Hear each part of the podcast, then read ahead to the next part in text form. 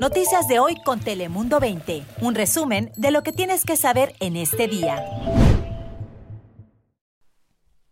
¿Qué tal? Te saludamos, Lizeth López.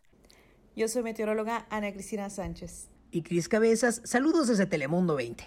Este es tu equipo de hoy y esta mañana te contamos que muchos padres de familia del Distrito Escolar Unificado de San Diego siguen inconformes después de conocer cuándo será la fecha de reapertura y el regreso a clases presenciales, pues no será hasta el año que entra.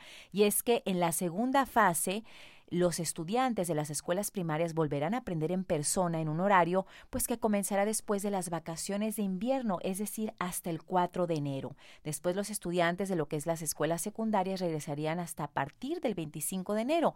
Pues muchos padres de familia ya quieren que sus hijos, que los alumnos regresen a las aulas. Sin embargo, hay otros padres de familia que a pesar que entienden que el aprendizaje a distancia no es el mejor, prefieren esperarse a que las medidas de salubridad sean un poco más seguras. Sin embargo, todo va a depender de cómo siga avanzando el número de casos en la región, en el condado de San Diego, porque si llega a incrementar de una manera gigantada, pues tal vez no se pueda avanzar a las siguientes fases de reapertura. Y en otras noticias, les informo también que la Fiscalía General de Baja California ha señalado que ya tiene a un tercer implicado en lo que es la desaparición del bombero que es originario de California. Una noticia que ha tenido muy preocupadas muy preocupado a las comunidades tanto de Tijuana como de San Diego. Y es que se lo hemos informado aquí en Telemundo 20, este bombero que es originario de California desapareció en playas de Rosarito desde el pasado 20 de agosto. Sus familiares, sus hijas en particular, han hablado a las cámaras de Telemundo 20 pidiendo ayuda a la comunidad si saben algo al respecto porque hasta el día de hoy no han sabido nada de su paradero. Él desapareció desde el mes de agosto y siguen preocupados con la esperanza pues de que él regrese a casa.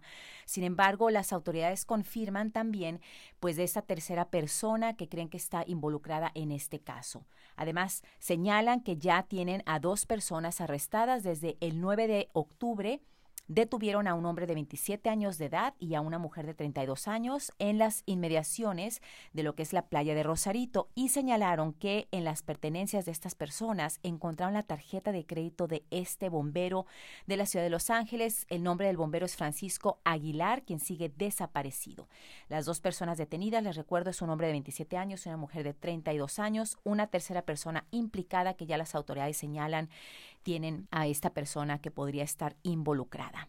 Ahora pasamos contigo, Ana Cristina, para que nos des detalles de las temperaturas el día de hoy. Gracias, Lisette. Llegamos al ombligo de la semana y una vez más sentimos esas temperaturas sumamente otoñales por la mañana y la verdad que yo lo estoy disfrutando mucho.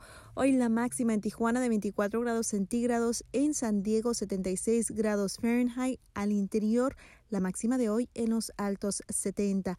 Una noche con cielo despejado y temperaturas otra vez algo frías, especialmente al interior de la región. Y ya para el fin de semana tendremos un ascenso en las temperaturas, así que el calorcito regresará para lo que es el sábado y domingo, pero por ahora voy a disfrutar de estas agradables temperaturas sumamente otoñales. Ahora paso contigo, Chris Cabezas, ¿qué nos tienes? Gracias, Ana Cristina. Y afortunadamente las autoridades aquí en San Diego están queriendo ayudar a las personas sin hogar que bajo las inclemencias del tiempo pues viven en situación de calle y desde hace dos años están, han formado un equipo especializado para ayudar a estas personas. De hecho, desde que comenzó la pandemia, establecieron un albergue temporal en el centro de convenciones y ahí han estado llevando a las personas a que pasen la noche y a que reciban servicios de salud mental que sabemos muchas de estas personas están enfermas, por lo que dijeron que han visto una reducción de 12% en la población eh, que vive en la indigencia y además dijeron que están queriendo combatir de esta manera también algunos de los problemas de inseguridad y crímenes relacionados con las personas en situación de calle. Así que esto es buenas noticias para la ciudad. Y si cruzamos a Tijuana durante estos días para visitar algún altar de Día de Muertos, hay que tener bien presente que algunas flores y plantas son prohibidas de ingresar a Estados Unidos, así que tenemos que declararlas en la garita internacional en cuanto vayamos a cruzar. Por ejemplo, una flor que se llama la flor de azahar unas florecitas blancas que nacen del árbol del naranjo o árboles cítricos. Las autoridades creen que podrían contener un tipo de plaga muy peligrosa para los campos de cultivos de cítricos en Estados Unidos, por lo que está súper prohibido cruzar ese tipo de plantas y creen que es parte de los adornos que algunas personas mexicanas o fronterizos ponemos en los altares, así que hay que tener cuidado y no meternos en problemas con las autoridades si vamos a traer algún altar o alguna decoración de Día de Muertos en nuestro vehículo o incluso a pie. Hay que tener cuidado. Ahora, Lizeth, vamos contigo y más noticias. Gracias, Cris. Y sí, la verdad es que si uno no está muy seguro de cuáles son las flores o plantas que puede pasar o cruzar, dígaselo al oficial, hágaselo saber de inmediato que trae alguna mercancía o algunas flores para que esté seguro realmente, porque si no las declara y se los encuentre el oficial, pudiera meterse en problemas. Así que, pues lo más claro es lo mejor. Ahora yo les tengo otra información muy positiva que estoy segura que les va a gustar y es que este 3 de noviembre les cuento que el transporte público de San Diego va a ser gratis. Esto pues es con la intención de ayudar a todos los ciudadanos a que lleguen a las urnas y puedan ejercer su derecho al voto. ¿Qué significa esto? Pues que los servicios de autobús, del trolebús y también las eh, rutas de trenes fijas, pues no van a tener cobro, incluyendo el tren Sprinter y los autobuses en el norte del condado no van, no van a tener ningún costo.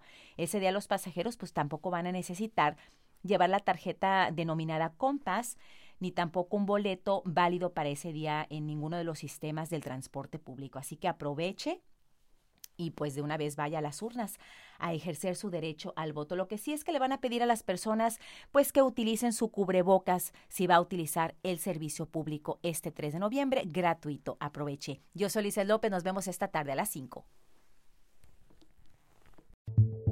Noticias de hoy con Telemundo 20. Suscríbete para recibir alertas y actualizaciones cada día.